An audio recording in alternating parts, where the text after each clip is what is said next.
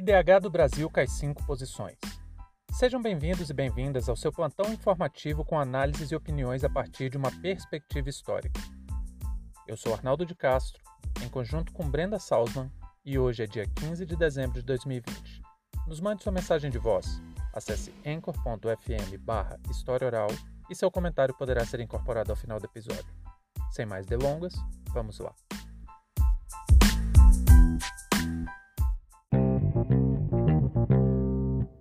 O Índice de Desenvolvimento Humano é um dos mais importantes indicadores para mensurar o desenvolvimento das nações. Em 2020, o relatório anual chegou à sua trigésima edição. A proposta do Programa das Nações Unidas para o Desenvolvimento, o PNUD, era mudar a perspectiva sobre o que é considerado um país desenvolvido ou não. Até a década de 70, a grande consideração para medir o desenvolvimento era o Produto Interno Bruto, o PIB, mas apenas esse índice não é suficiente para explicar fenômenos que muitas vezes são contraditórios com a riqueza acumulada em cada nação. Por isso, o PNUD criou novas metodologias de análise que deram origem ao IDH.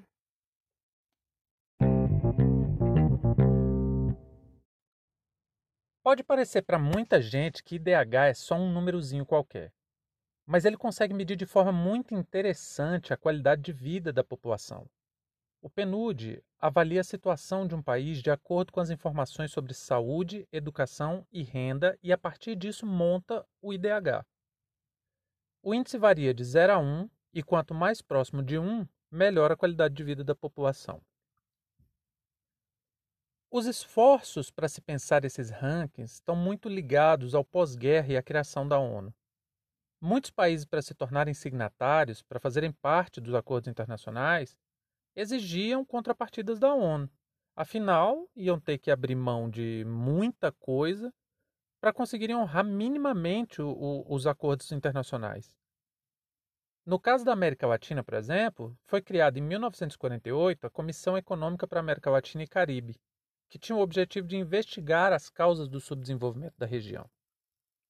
Eu tenho a sensação de que a CEPAL foi formada para fazer uma força-tarefa com o objetivo de tentar achar outras causas para o subdesenvolvimento latino-americano sem atribuir isso a uma condição sistêmica, uma espécie de clubinho antimarxismo.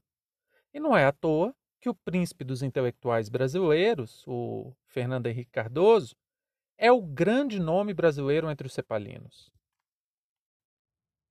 Mas voltando ao IDH, o que fica evidente com o relatório do PNUD desse ano é que o Brasil atravessa uma terrível fase e que a qualidade de vida está ficando cada vez pior. E ainda desmonta por completo o argumento vendido pela direita de que o PT quebrou o Brasil ou que o PT deixou o país na miséria. Se nós observarmos o gráfico histórico do IDH brasileiro, vamos ver que tem uma característica constante. Quanto mais neoliberalismo, mais miséria. E qualquer freio que seja colocado no neoliberalismo, a tendência é a qualidade de vida aumentar. Entre 1990 e 2000, tivemos poucos avanços no, no IDH. Aí, entre 2000 e 2014, houve um, houve um salto expressivo. E adivinhem só, do golpe de 2016 para cá, nós estamos praticamente estagnados. Para vocês terem uma ideia, o Brasil perdeu cinco posições no ranking e nunca podemos perder a chance né, de esfregar o óbvio na cara da direita. Cuba, mesmo com um embargo de meio século imposto pelos Estados Unidos, está na frente do Brasil nesse ranking.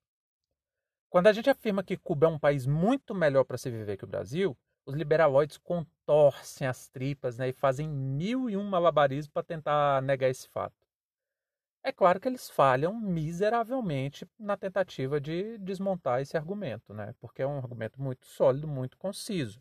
É óbvio, é só pegar os números, comparar Cuba com o Brasil.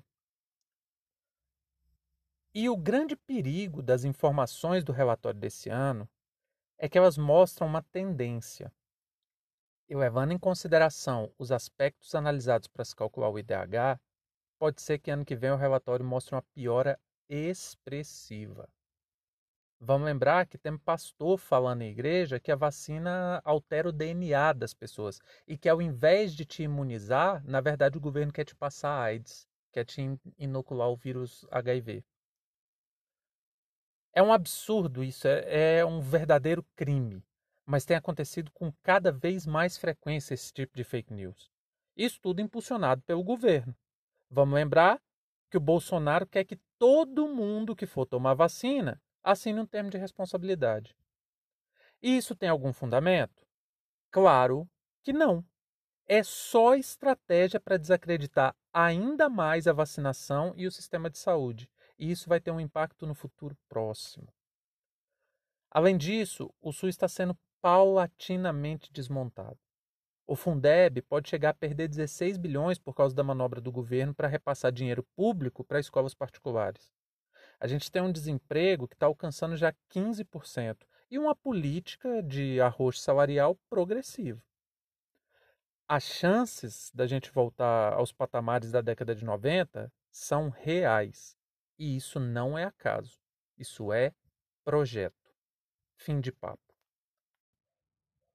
Galera, eu vou terminar aqui fazendo uma propaganda, fazendo um jabazinho aqui. A historiadora Maiara Balestro nos enviou o livro Nova Direita, Bolsonarismo e Fascismo Reflexões sobre o Brasil Contemporâneo, que foi organizado por ela. Eu confesso que ainda não consegui ler o livro inteiro, mas já dei uma boa olhada, porque eu recebi ele hoje. Mas fica aqui a recomendação, gente.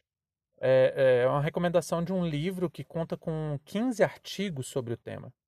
Caso você queira receber o livro, ele vai estar lá no nosso site ou também você pode pedir, pode entrar em contato com a gente aqui que a gente envia, tá bom? Até mais.